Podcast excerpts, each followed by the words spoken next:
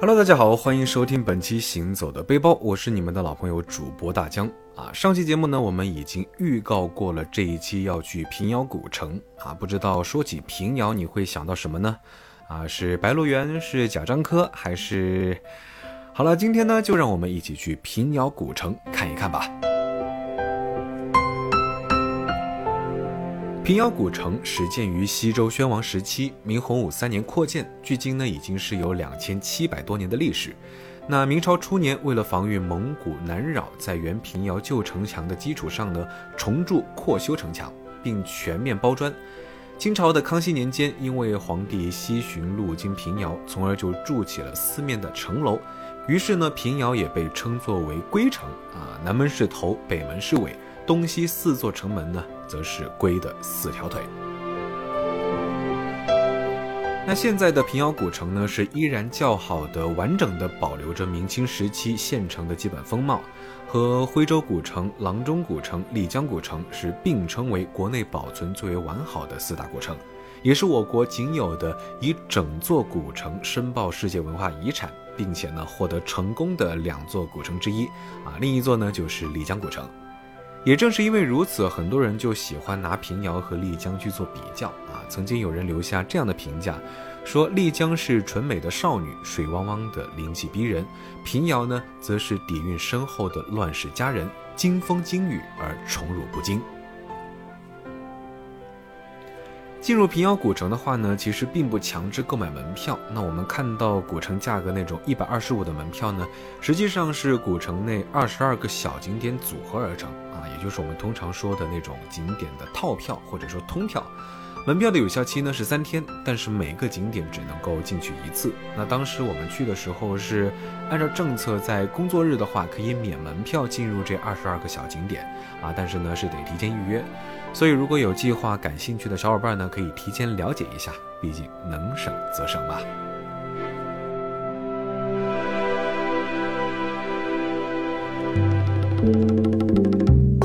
对于一般的游客来说，时间上显然不可能把这二十二个小景点全部都游览一遍，而且呢，确实也没必要。那根据网上的攻略以及我们的实际体验，其实我感觉比较值得去的小景点有这么几个啊：县衙、日升昌、华北镖局、协同庆、城隍庙、文庙，还有迎勋门。那其他的小景点呢，其实可以根据自己的时间和路线去适当的安排几个，时间不够的话呢，也可以不去。那这里呢，我们还是简单介绍几个景点。我们先去的呢是平遥县衙。平遥县衙是初建于元代，如今保存下来的主要是明清时代的建筑。整座衙署呢坐北朝南，呈轴对称布局。在解放后呢，平遥县衙旧址成为了平遥县人民政府的所在地。那部分的旧建筑是被拆除或者是改建。直到上个世纪末呢，对其进行了全面的修复，原县衙建筑群基本复原为如今的平遥县衙博物馆。那基本上，其实每一个来到平遥古城的游客都会来到县衙啊，当然团队游客也非常的多。所以呢，在县衙里面，其实可以很容易去蹭人家那种团队导游的解说。县衙门前的街道上呢，有一座阁楼，是县衙的风水楼。登楼的话呢，是可以看到街景。那这座楼呢，是明朝万历年间所建。楼的一面悬匾“听雨楼”，另外一面的匾额上则是“观风楼”。啊，从县衙大门走进去，首先会经过仪门。啊，这道门通常是关闭的，只有新官上任或者是接待上级官员的时候才会打开。平时呢，都是有两侧的小门进出。旁边的窑洞式建筑呢是赋役房啊，就是征收税赋和钱粮的场所，同时呢也是衙门壮办的班房。仪门的后面的话呢是一个小广场啊，是一个非常大的院子，正对着的建筑呢就是大堂，两侧呢则是吏户礼兵刑工六部房啊，中间本来其实还有造班房，不过呢现在只剩下遗址。那到了这里呢，几乎所有的团队都会先往左边啊参观牢狱。啊，我们也是为了蹭导游的解说，所以呢就跟着他这么走了。牢狱呢其实是县衙里面一个相对封闭的场所啊。现在保存下来的建筑呢，包括重狱、轻狱、接见室和御神庙，其中男女的水牢已经是不复存在了。那根据现场的介绍呢，这座牢狱甚至一直到上世纪六十年代还作为关押犯人之用啊。据说呢，也是国内目前唯一保存下来的清代监狱。从县衙出来，我们就前往了下一个小景点日升昌。啊，清朝的道光年间，票号兴起，带动了一大批巨商大贾来投资票号。那在这期间呢，山西一度出现了四十三家票号，分为祁县、太谷、平遥三大帮，甚至远到日本、朝鲜都设有分号。啊，真的是执九州金融之牛耳，创中国汇兑之先河。日升昌票号呢，是创立于一八二三年，啊，前身是一个颜料庄。由平遥富商李大金出资，跟总经理雷福泰共同创办，是中国第一家专营银两汇兑和存放款业务的私人金融机构，分号达到三十五处之多，遍布全国。后来呢，西方资本金融业兴起，票号呢就由盛转衰，日升昌票号呢是歇业于一九四八年。进门之后，正对着号内主体建筑是中厅，匾书“子桓书籍”。啊，这里呢主要是作为接洽大宗客户、商讨总分号业务事宜。中厅设业务员啊，也就是我们俗称的跑街，四到五个人，负责揭示存放款和汇兑，并且呢是随时了解行市银根松紧、汇水涨落、客户信息等信息。左右两侧呢，分别是账房和信房。账房呢是总理全号账目，负责银钱出纳的内部机构，设账房先生一人，副账一人，帮账一到两人。东大街上的中国商会博物馆呢，是平遥商会的旧址。一八四九年鸦片战争之后，中国就沦为了半封建半殖民地社会，西方商品呢是强行输入我国，那中国工商界也是奋起反抗，所以呢，中国商会就是在这个时候成立的。一八八一年，祁县的瞿元朝在东大街开办了会员邮票号。一九一一年呢，平遥商会买下了这个地方，并且呢将它改作为商会会所。解放后，全国商会改组为全国工商业联。后来呢，这里就改建为商会博物馆，门前牌匾“中国商会博物馆”为前全国工商联金书平亲笔所写。商会博物馆对面呢，就是华北第一镖局。镖局呢，其实也称作镖行啊，相当于是现代保安公司的前身，主营异地货款押运、看家护店等业务，也兼营异地银两汇兑、收集信件等业务。华北第一镖局呢，其实不是一个镖局，而是三个镖局，也就是神枪王正清、铁腿左二把、形意拳名师戴二吕，分别在平遥、文水、祁县成立的同心宫、昌隆、泰坟三大镖局。华北第一镖局博物馆呢是三进院落，前院呢是商业区，包括东西柜房、金库和柜头房，是镖局的业务场所。中院呢是办公区，由信房、账房和中厅三组建筑组成，是镖局的办公场所。后院呢是生活区，包括祖师堂、厨房及练武场，啊，是镖师们日常生活和练拳习武的地方。清朝的乾隆年间呢，社会稳定，商业活动频繁商人尤其是山西商人是遍布全国各地。那为了保障异地货款的长途运送，就出现了镖局这种组织。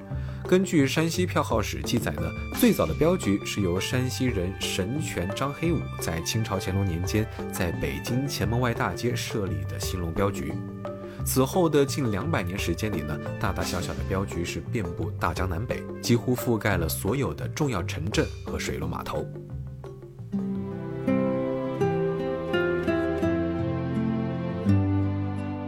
尽管在此后的道光年间是诞生了专营异地汇兑业务的票号啊，使镖局损失了异地送现银的业务，但是运送现银呢，仅是镖局的部分业务。而且呢，随着太平军和捻军的起义，商号对镖局的依赖性呢是更加的强烈，所以镖局这个行业呢，在清朝咸丰至同治年间是达到了繁荣巅峰。那进入二十世纪，晚清政府借鉴了西方国家的模式，建立了警察机构，官员的宅邸安全逐步由警察来承担。那此外，铁路的铺设也使得商家的货物不必再通过镖局护送。啊，与此同时，买办商业体系的建立冲击了传统的民族商业，镖局业呢也就随之走到了尽头。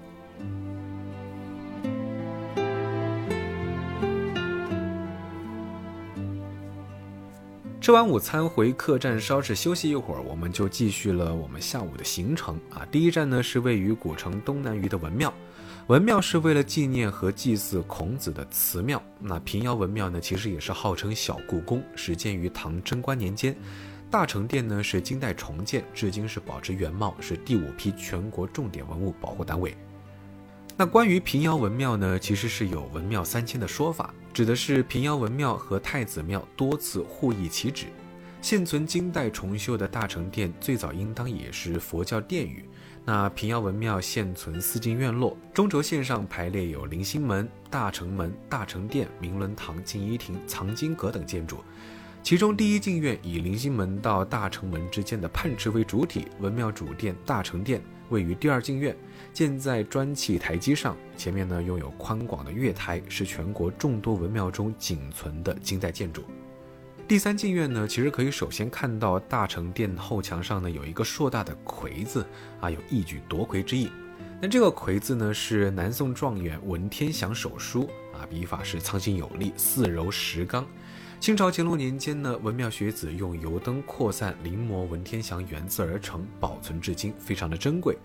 那越过龙门呢，后面就是明伦堂。明伦是出自《孟子滕文公上》，夏曰教，殷曰序，周曰养，学则三代共之，皆所以名人伦也。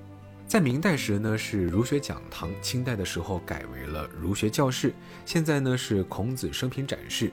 明伦堂两侧有东西配殿，东配殿名为实习斋，取“轮椅学而时习之”之意；西配殿日新斋，起于《礼记》“苟日新，日日新”之意。中轴线上的第四进院呢是朝山书院，主体建筑呢是静怡亭，始建于明嘉靖二十年，在二战中呢是焚毁了。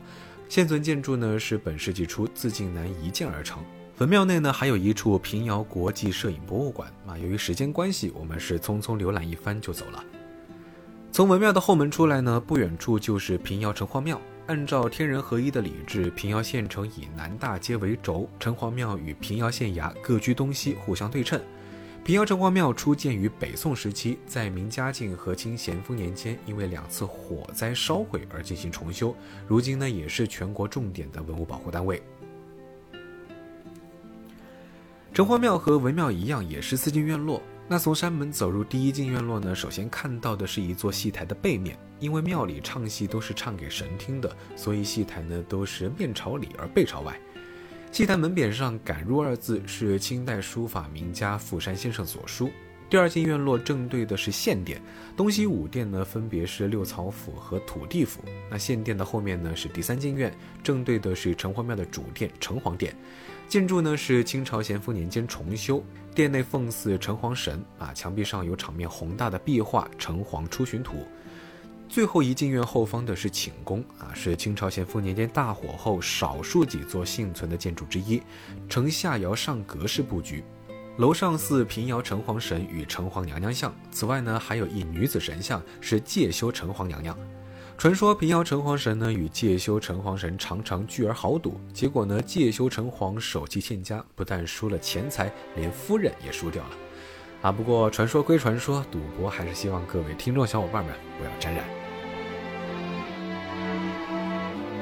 其实来到平遥古城呢，还有一个很重要的环节，就是去看又见平遥实景演出啊。因为是实景演出，所以大家其实也不知道怎么给大家形容啊，只能在这里告诉大家，非常值得一看。如果你想了解晋商，了解山西从古至今代表性的文化特征，那么这个表演真的是非常值得。当然，感兴趣的小伙伴欢迎在网上搜索相关信息，然后呢亲自去看一看。